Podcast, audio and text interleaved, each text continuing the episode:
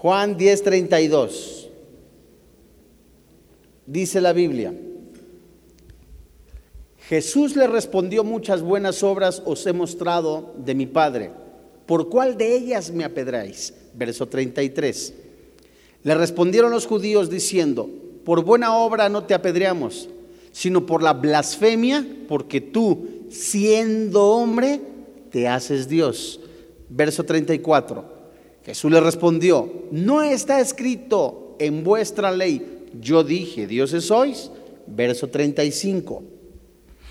Si llamó dioses a aquellos a quienes vino la palabra de Dios y la escritura no puede ser quebrantada, a que el Padre santificó y envió al mundo. Vosotros decís, tú blasfemas, porque dije, Hijo de Dios soy. Verso 37, vamos hasta el 40. Si no hago las obras de mi Padre, no me creáis. Mas si las hago, aunque no me creáis a mí, creed a las obras, para que conozcáis y creáis que el Padre está en mí y yo en el Padre. Procuraron otra vez prenderle, pero él se escapó de sus manos y se fue de nuevo al otro lado del Jordán, al lugar donde primero había estado bautizando Juan, y se quedó allí. El último versículo creo es el 41, ¿cierto? Y muchos venían a él y decían, Juan a la verdad, ninguna señal hizo, pero todo lo que Juan dijo de éste era verdad. Mostrando una calma majestuosa frente a la ira asesina de sus oponentes, Jesús les dijo abiertamente en el verso 32, muchas buenas obras os he mostrado de mi Padre, ¿por cuál de ellas, por cuál de ellas me apedráis? ¿Saben ustedes? Después de la resurrección del Señor Jesucristo, no solamente en la historia de la iglesia nueva testamentaria ha habido acusadores en contra del Señor Jesucristo. Ha habido hombres y principalmente religiosos, hombres aparentemente que no conocen de Dios o que de los mismos son ateos y que aseveran decir que Jesús no es Dios.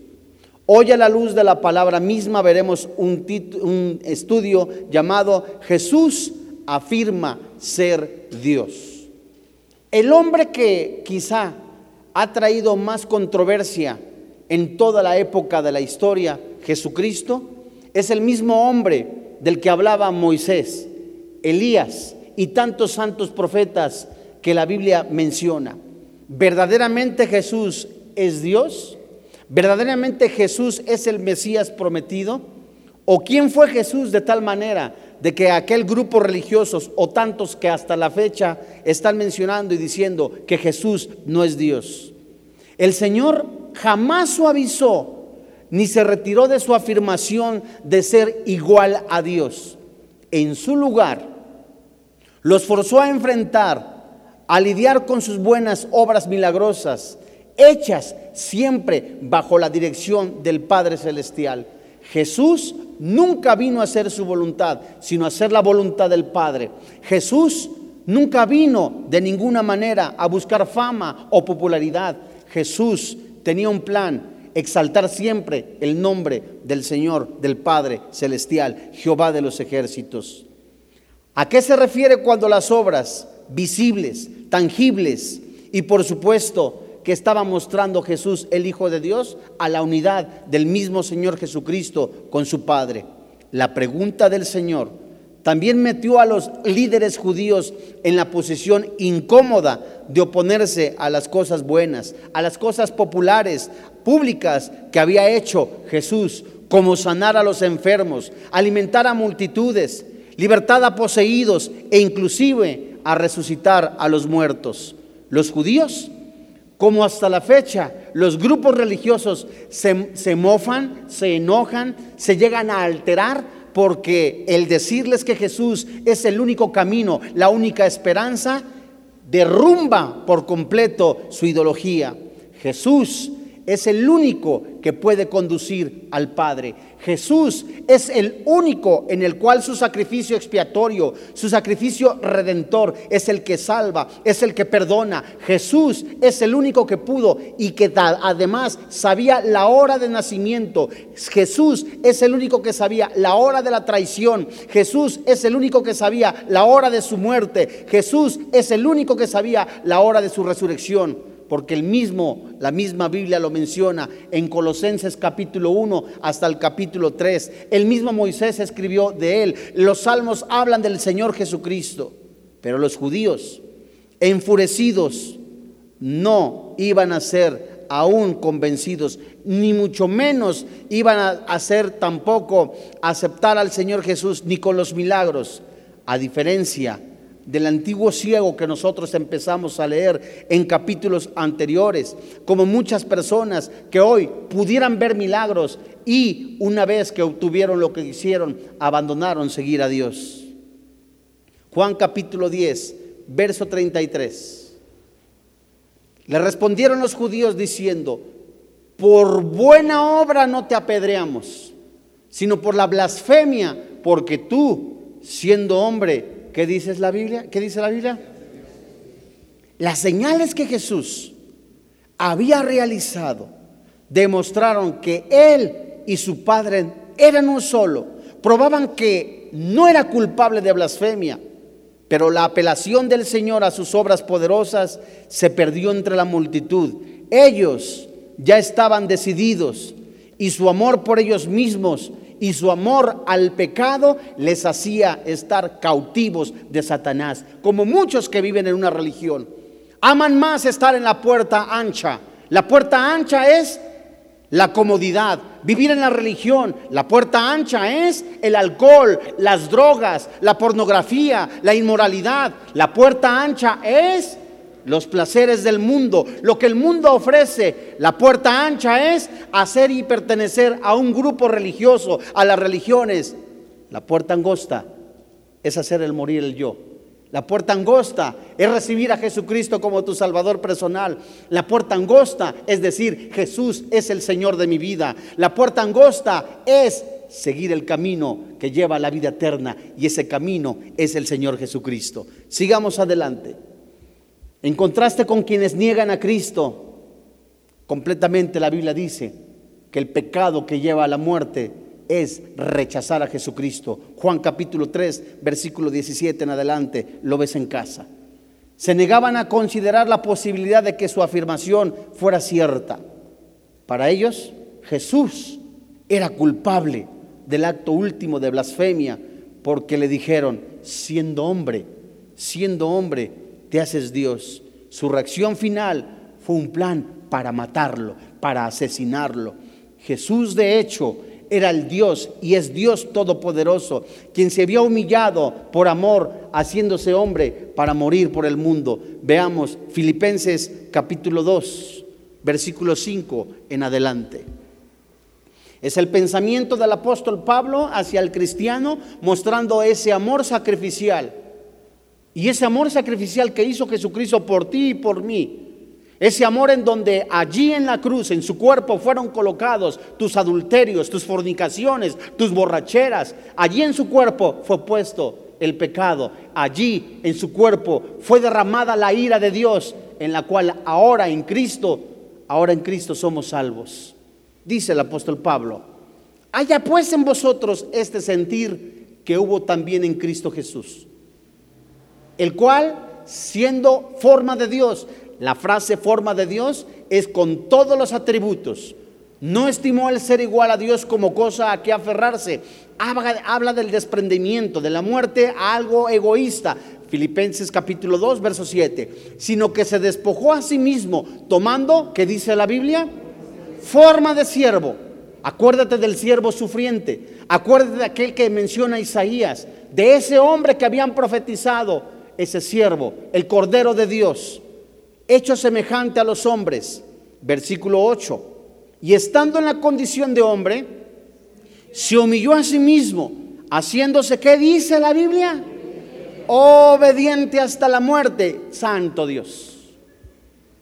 La muerte, la muerte la muerte de cruz. Una muerte cruenta, amigo que me escuchas.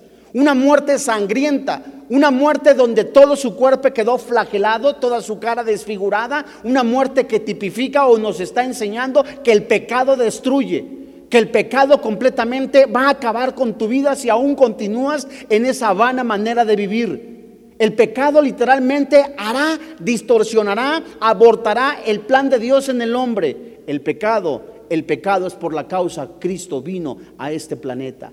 Si tú sigues viviendo en el alcohol o en las drogas o en la pornografía o en la, inmoralidad, Jesús es el motivo por el cual vino a este planeta. O si eres una mujer que está ejerciendo la prostitución o un, o un, varón en el que está ejerciendo el homosexualismo o que eres adúltero, afeminado, maldiciente, Jesús es el motivo por el cual vino a este planeta para salvarte, para darte la vida eterna, para redimirte, para pasarte del reino de las tinieblas al reino de luz. Qué amor tan grande y tan maravilloso.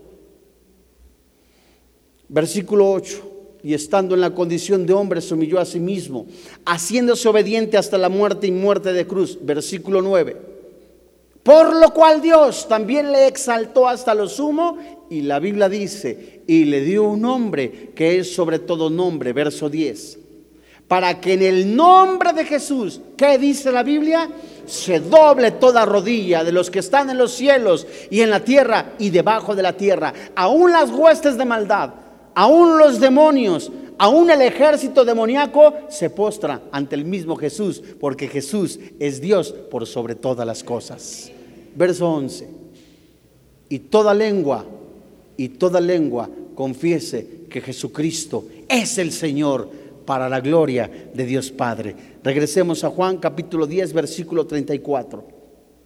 Jesús no necesitaba de fama. Jesús no necesitaba de popularidad, ni tampoco estaba tomando versículos para decir yo soy Dios. No, los mismos versículos, la misma Biblia, la misma escritura estaban confirmando que Jesús es el mismo verbo encarnado. La misma escritura estaba mencionando Jesús es el Mesías prometido. El mismo, la misma escritura, el mismo Espíritu Santo estaba testificando de que Él es la imagen visible del el Dios invisible. Juan 10:34, sígueme por favor. Jesús le respondió, no está escrito en vuestra ley. Yo dije, dioses sois. Verso 35. Si llamó dioses a aquellos a quienes vino la palabra de Dios, y la escritura no puede ser quebrantada, verso 36. Al que el Padre santificó y envió al mundo, vosotros decís, Tú blasfemas porque dije, Hijo de Dios sois. Verso 37. Si no hago las obras de mi Padre, ¿qué dice? No me creéis. Regresemos y veamos con cuidado el verso 34. Es importante notar que Jesús, habiendo sido acusado de blasfemia, porque sus oponentes sabían bien que estaba diciendo, no reclamó, tampoco dijo, están malinterpretando, su negación su negación a hacerlo deja claro que la declaración yo y el Padre uno somos era, era completamente lo que ellos sabían que era. Era una afirmación de que Jesús es Dios por sobre todas las cosas. Jesús, escucha con atención, si era un rabí, un maestro, sabía la seriedad que implicaba decir que era Dios. Sabía completamente que eh, la consecuencia de decir ello de modo que trató ese asunto citado en el pasaje, un pasaje del Antiguo Testamento, en un salmo. Y esta misma ley hace referencia, Salmo 82, por favor, que los judíos valoraban tanto, usaban el término dioses para referirse a otros que no lo fueran.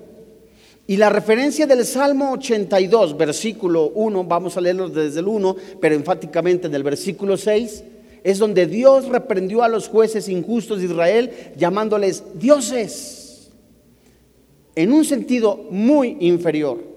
Dice la Biblia, Dios está en la reunión de los dioses, en medio de los dioses juzga, versículo 2. ¿Hasta cuándo juzgaréis injustamente y aceptaréis las personas de los impíos. Selah, verso 3. Defender al débil y al huérfano, haced justicia al afligido y al menesteroso, versículo 4. Librad al afligido y al necesitado, librarlo de mano de los impíos, versículo 5. No saben, no entienden, andan en tinieblas, tiemblan todos los cimientos de la tierra, verso 6.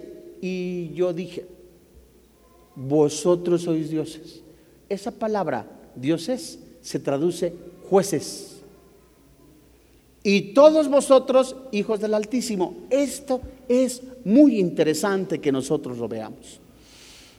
Diversos predicadores, no guiados por el Espíritu Santo, toman este versículo para decir, somos dioses. Y eso es aberrante. Eso es completamente contradictorio.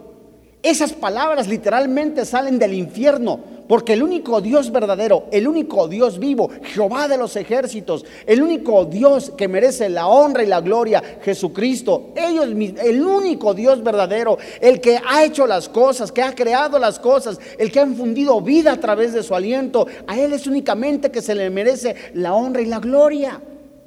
¿Cuántas personas pudieran escuchar algún mensaje de decir, ahora si son si nosotros somos dioses, hagamos lo que querramos. Come y bebe, haz lo que quieras. No somos dioses, amigo que me escuchas. Los líderes judíos no podían disputar el hecho de que esos jueces se les llamaba dioses, porque la escritura no puede ser quebrantada. Una declaración clara y sin ambigüedad de la veracidad y autoridad absolutas de la Biblia que la Biblia no puede, no se puede anular ni dejar a un lado. Si Dios llamó dioses a los jueces injustos, argumentó Jesús, ¿cómo podían decir sus oponentes al que el Padre santificó? Regresemos a Juan 10. Les estaba diciendo a esos jueces injustos, te crees Dios por decirlo de una manera, pero eres injusto en lugar de que tengas cuidado por las ovejas, te has considerado Dios, has sido un injusto.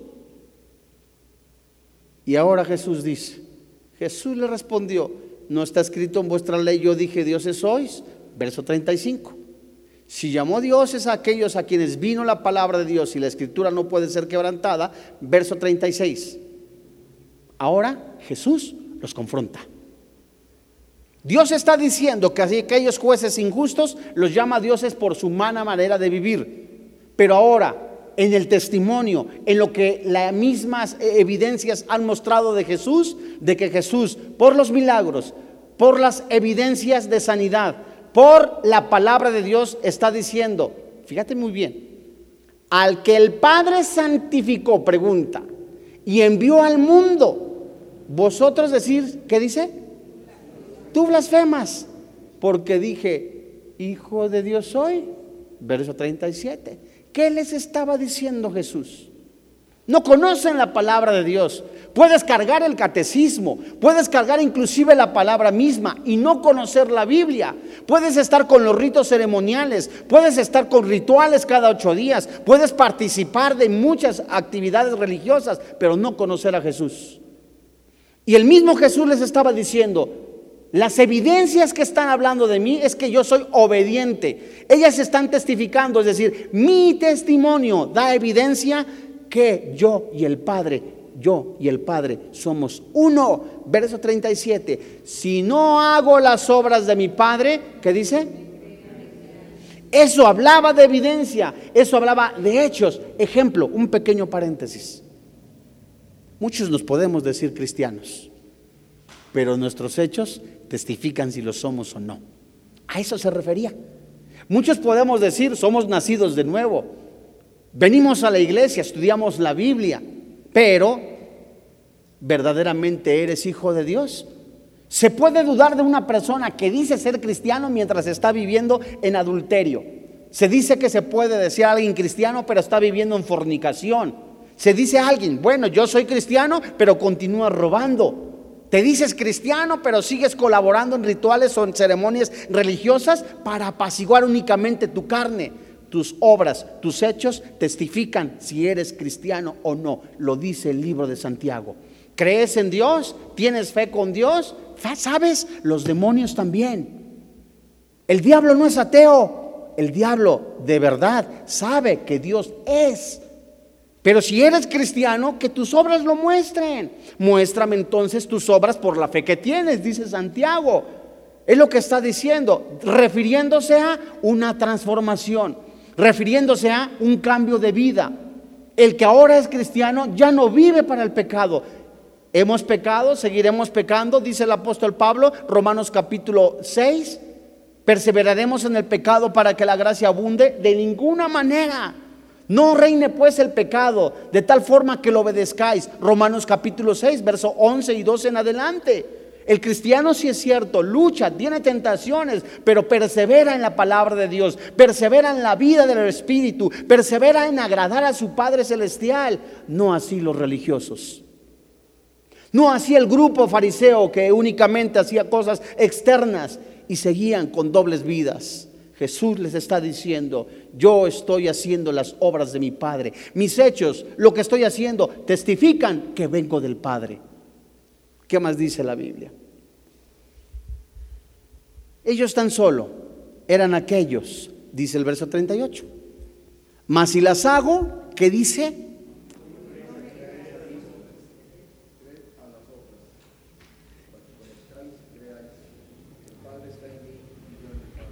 Eso, santos hermanos, ya es gravísimo. ¿Por qué? Mas si las hago, aunque no me creáis a mí, creer las obras. Jesús estaba diciéndoles, ¿las obras son para que la gente crea? No. Les estaba diciendo, estás viendo lo que estoy haciendo y aún en eso no crees. Había un corazón duro, había un corazón predispuesto únicamente a negar a Jesús. Había corazones amargados, resentidos. Como alguno que está escuchando, alguno dirá, estoy tan decepcionado del mundo, estoy tan decepcionado de mi esposa, de mi esposo, estoy decepcionado de las religiones, estoy decepcionado de Dios. Amigo, estás equivocado, porque no conoces a Jesús, no conoces a Dios. No puedes estar decepcionado de alguien que no conoces. Y de la misma manera ellos ya habían predispuesto en decir, no lo queremos, no queremos conocerlo. ¿Por qué? Porque Jesús les dice, mas si las hago, aunque no me creáis a mí, creer las obras. Ve que están dando evidencia que yo soy hijo de Dios para que conozcáis, es decir, ten intimidad, para que tengas intimidad y creas que el Padre, ¿qué dice la Biblia? Te puedes parar frente a una persona y alguien te puede decir, tú, pero si eras borracho, adúltero, afeminado, maldiciente, estafador, yo no puedo creer en ti. No creas en mí.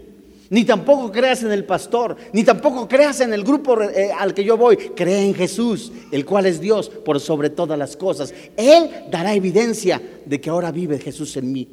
Era lo que estaba diciendo. Ve las obras, ahora vea la palabra de Dios. Ven a la Biblia. La Biblia es esa luz dentro de lo que está el mundo, la oscuridad.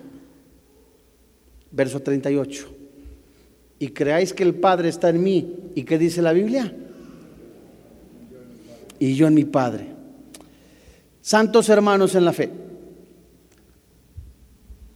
Jesús apeló a sus obras para probar su unión indivisible con el Padre de modo increíble que los líderes religiosos, estos líderes religiosos de Israel, eran tan ciegos espiritualmente que no podían reconocer ni las obras de Dios.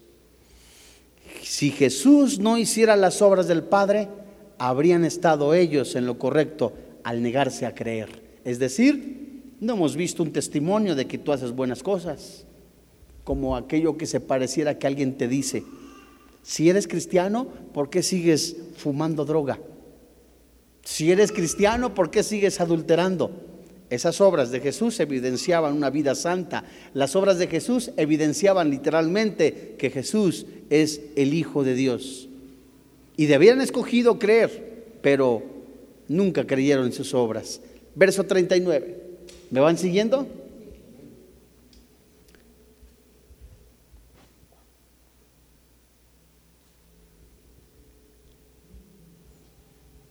Procuraban otra vez, ¿qué dice la Biblia?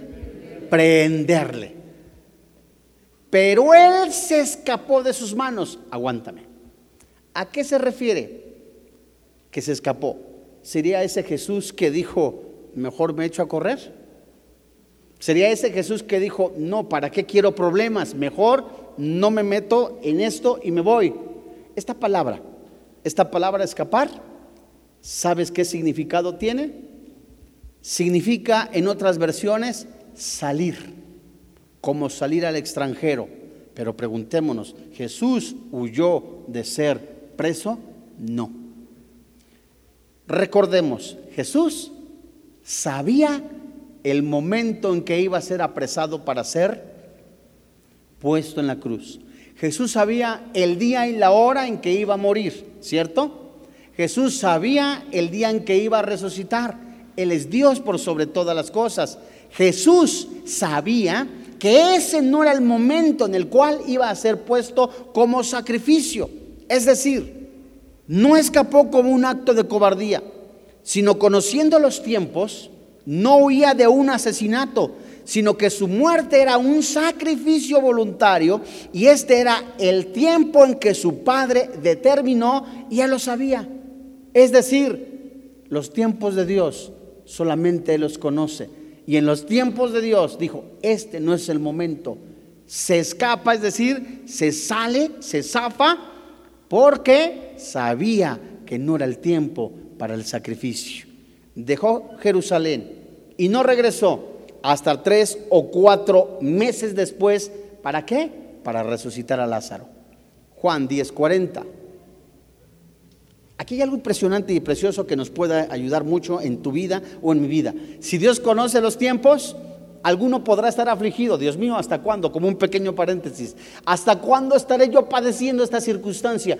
Jesús conoce los tiempos. ¿Hasta cuándo seguiré yo en esta aflicción? Jesús tiene respuesta para tus interrogantes. Dios mío, ¿hasta cuándo estaré padeciendo este tiempo de angustia por las cuales soy objeto de ser cristiano? Allí en ese momento, si Dios sabe los tiempos, conoce tu corazón, conoce tu vida, es indispensable, necesario, urgente que vayamos siempre a los pies de Jesús porque Él conoce los tiempos, conoce tu aflicción, conoce tu necesidad, conoce tus necesidades, de tal manera que cuando vamos a los pies de Jesús, Él es nuestro refugio, Él es nuestro amparo, Él es nuestro socorro, Él es nuestro buen pastor. ¿Vas agarrando la onda? Verso 40. Y se fue de nuevo al Jordán, al otro lado del Jordán, al lugar donde primero había estado, ¿qué dice la Biblia? Bautizando Juan, y se quedó allí. Dice la Biblia. Y muchos venían a él y decían, Juan a la verdad, ¿qué dice? Ninguna señal hizo. Pero todo lo que Juan dijo de este, esto puede causar una pregunta. ¿Por qué Juan? Pues de alguna manera no hizo milagros. ¿Por qué Juan no hizo milagros como los de Jesús? Pero la respuesta o la pregunta o la cuestión es que todo se centra en quién? En Jesús. Juan dijo de este, ¿de quién? De Jesús, que era verdad. Amado oyente, regrésate al versículo 30, ahí mismo 41. Y muchos venían a él esta frase es hermosa. Esta frase es preciosa porque seguro si tú eres médico nunca encontrarás sanidad para tu espíritu. Si tú eres arquitecto jamás podrás construir tu vida sin Cristo. Si tú eres padre de familia y quieres dirigir la casa, jamás podrás hacerlo si no es con la ayuda de Dios. La interrogante es, ¿qué hacer pues? Si la frase es, muchos venían a Él, ese Jesús el camino, la verdad y la vida. Es la respuesta a todas nuestras interrogantes. Jesús jamás va a prometerte un mejor trabajo.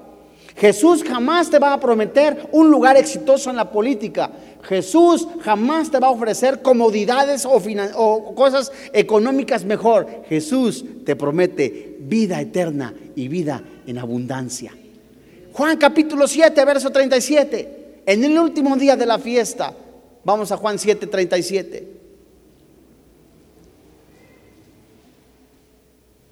En el último y gran día de la fiesta, recordando la fiesta de los tabernáculos, Jesús se puso en pie. ¿Por qué se puso en pie? Porque todos, todos los rabinos, los maestros enseñaban sentados. Y Jesús se levantó, se puso en pie, recordando, no quiten el versículo. Lo que se hacía en el último día de la fiesta era que el sumo sacerdote, acuérdense, iba a un lugar a Siloé a recoger agua en un recipiente de agua y en, en, un recipiente de oro. En ese recipiente de oro, amado amigo que me escuchas, era colocada el agua y regresaban con el agua de tal manera que iban cantando Isaías, salmos literalmente mesiánicos. Y en el momento que llegaban al lugar donde estaba el templo, donde estaba una de las puertas, derramaban el agua. Esa agua recordaba que, Dios nunca los dejó solos en el desierto, como tú y yo como cristianos. Jamás Dios nos dejará en el desierto, jamás Dios nos dejará postrados. Si caes, el mismo Dios te levanta, el mismo Jesús te levanta. La palabra de Dios te anima, la palabra de Dios te redarguye, la palabra de Dios te edifica, pero nunca estarás postrado si tú permites que el Espíritu Santo lo haga y te levante. Allí el sumo sacerdote estaba recordando que no se habían quedado solos en el desierto, tipificando o mostrando el peregrinaje en el desierto, ahora nuestra vida, tipificando y mostrando este peregrinaje en esta vida, rumbo, ¿cierto?, a la salvación que ya tenemos. Canaán no es la salvación, Canaán es la abundancia, la vida en prosperidad espiritual con el Señor Jesucristo. Allí el sumo sacerdote derramaba el agua, señal de aguas de, de vida, las aguas de la vida eterna. Allí Jesús se levantó y dijo, diciendo, si alguno tiene sed, ¿qué dice? Venga a mí, beba, amado amigo que me escuchas, hermano en la fe que pudieras estar atravesando alguna culpa por el pecado, alguna circunstancia por la cual estás padeciendo y hay dolor en tu corazón. Habla de venga a mí, significa hay disposición. Tengo que ir a los pies de Jesús. Tengo que depositar mi angustia en Jesús. Tengo que depositar toda mi esperanza en Jesús. Tengo que aún buscarle de día y de noche a Jesús. Mateo 6:33. Busca con todo tu corazón, con todas tus fuerzas, estar en la presencia de Dios y Él te dará lo demás por añadidura. Esta frase, venga a mí, representa, necesito de Jesús. Necesito ir a la fuerza fuente de agua viva. Y la última palabra que dice, beba. El mundo tratará de mostrarte copias de lo que es la fuente de agua viva. ¿Qué es esa copia? Alcohol, droga, pornografía, inmoralidad, robo, pecado. Porque el pecado es atractivo. Te puedes robar dinero, Puedes aún seguir viendo pornografía y estás cómodamente, pero la consecuencia por la cual el pecado es gravísima.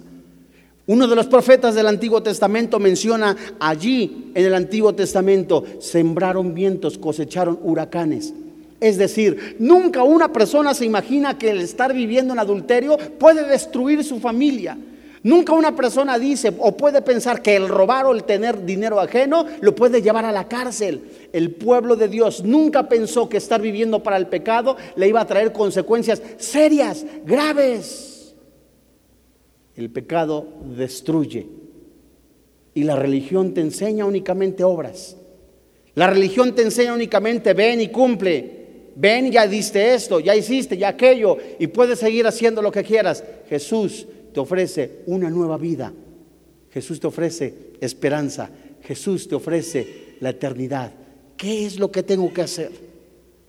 Es reconocer que Jesucristo murió en la cruz, recibió el castigo en el cual yo mismo merecía, porque la Biblia dice, la paga del pecado es la muerte.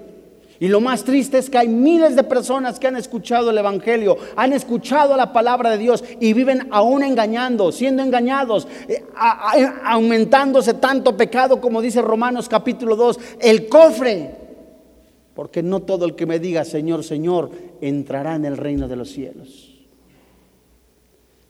Venga a mí y beba. Venga a mí y beba. Verso siguiente. ¿Qué dice? El que cree en mí, como dice la escritura, ¿qué dice? De su interior, de su interior correrán ríos de agua viva. Jesús dijo, yo soy el camino, la verdad y la vida. Jesús dijo, yo soy la resurrección, yo soy la esperanza. Amigo, puedes cantidad impresionante de veces escuchar el mensaje de salvación, endurecerte y decir, si Dios si Dios fuera bueno, ¿por qué mi abuelita se murió? Si Dios fuera bueno, ¿por qué aún he perdido el trabajo? Si Dios fuera bueno, ¿por qué vivo en la pobreza, en la miseria? Nunca la estabilidad económica significa que hay bendición en tu vida. Nunca el tener una fuente de trabajo segura también significa que estés en la voluntad de Dios. Nunca tampoco el que tengas abundancia económica significa que hay bendición. Pablo menciona y dijo, sé vivir en la pobreza, sé vivir en la riqueza, sé vivir en abundancia, sé vivir en la miseria. Todo lo puedo en Cristo que me fortalece.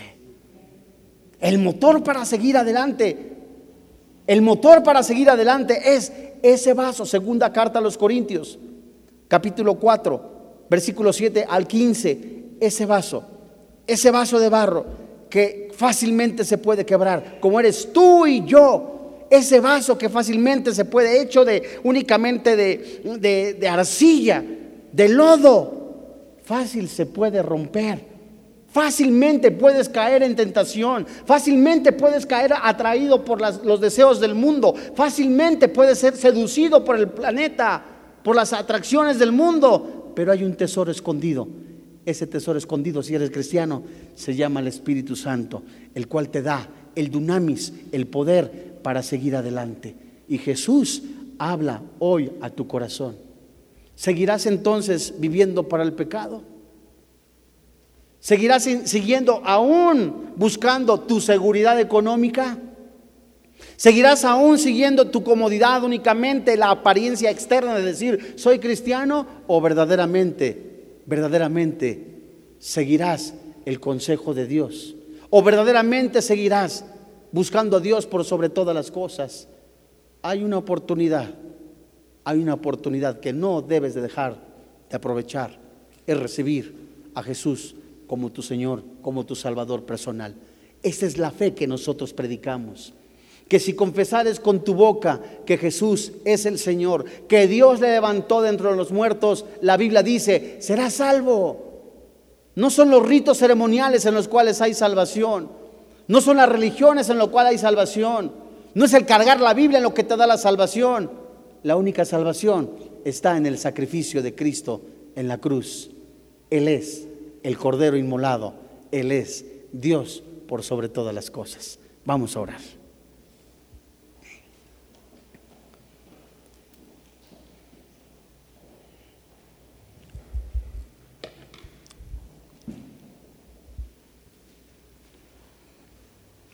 Padre, en el nombre de Jesús, hoy te alabamos y te bendecimos, Señor. Te damos gracias porque en esta noche has hablado a nuestro corazón, has hablado a nuestra vida. Cierto, en muchos en la manera de conducirnos. Otros en recibir a Jesucristo como su Señor y como su Dios. Alguno dirá, ¿es que acaso tengo que cambiar de religión y abandonar esta vida? Yo te digo lo que dice la Biblia. A todos los santos hombres de Dios, manda que se arrepientan. Oiga, pero es que en la semana he adulterado, he fornicado, he abortado, estoy viviendo en adulterio. Jamás Jesús me recibirá así. Jesús es el camino y la verdad y la vida. Jesús es el Cordero de Dios. Jesús no vino a condenar, vino a rescatar lo que se había perdido. Y si tú estás viviendo para el pecado, estás perdido. Si tú sigues aún en tu vida lleno de pecado, de inmoralidad, tu destino es el infierno. La paga del pecado es el infierno, mas el regalo de Dios es la vida eterna. Jesús quiere entrar en tu corazón. Jesús quiere entrar en tu vida. Ven así de sucio como estás porque la sangre de Cristo te va a limpiar. Jesús vino como el médico a dar sanidad. ¿No acaso los enfermos son los que necesitan al médico? ¿No acaso los perdidos son los que necesitan al buen pastor? Hoy Jesús viene a rescatar lo que se había perdido. Oiga, pero es necesario hacer un compromiso. Ven a Jesús. Oiga, pero es necesario abandonar a mi amante. Ven a Jesús. Oiga, pero es necesario renunciar a tantos compromisos que tengo con el mundo. Ven a Jesús. Cierto. Necesitas primero reconocer que si rechazas a Jesús, tu destino es la separación eterna.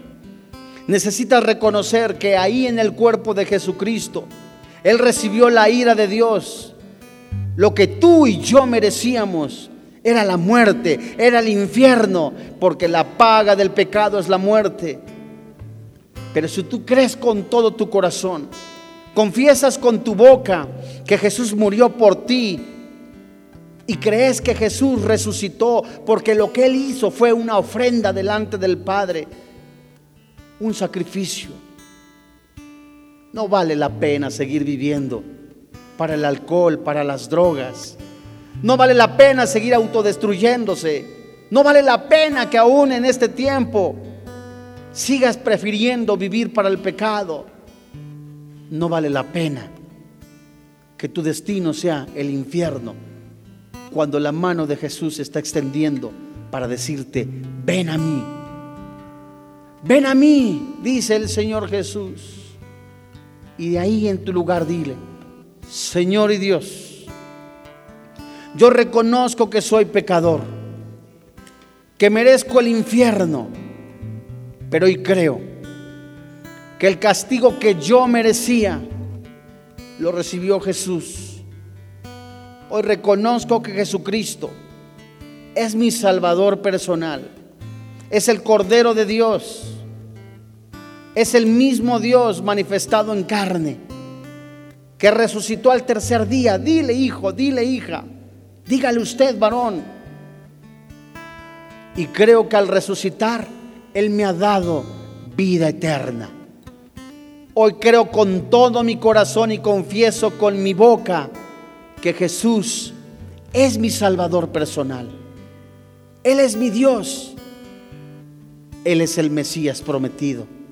Hoy te doy gracias porque me has pasado del reino de las tinieblas al reino de luz. Hoy te doy gracias, Padre, por quien ahora vive y reina en mi corazón, Cristo Jesús. Amén.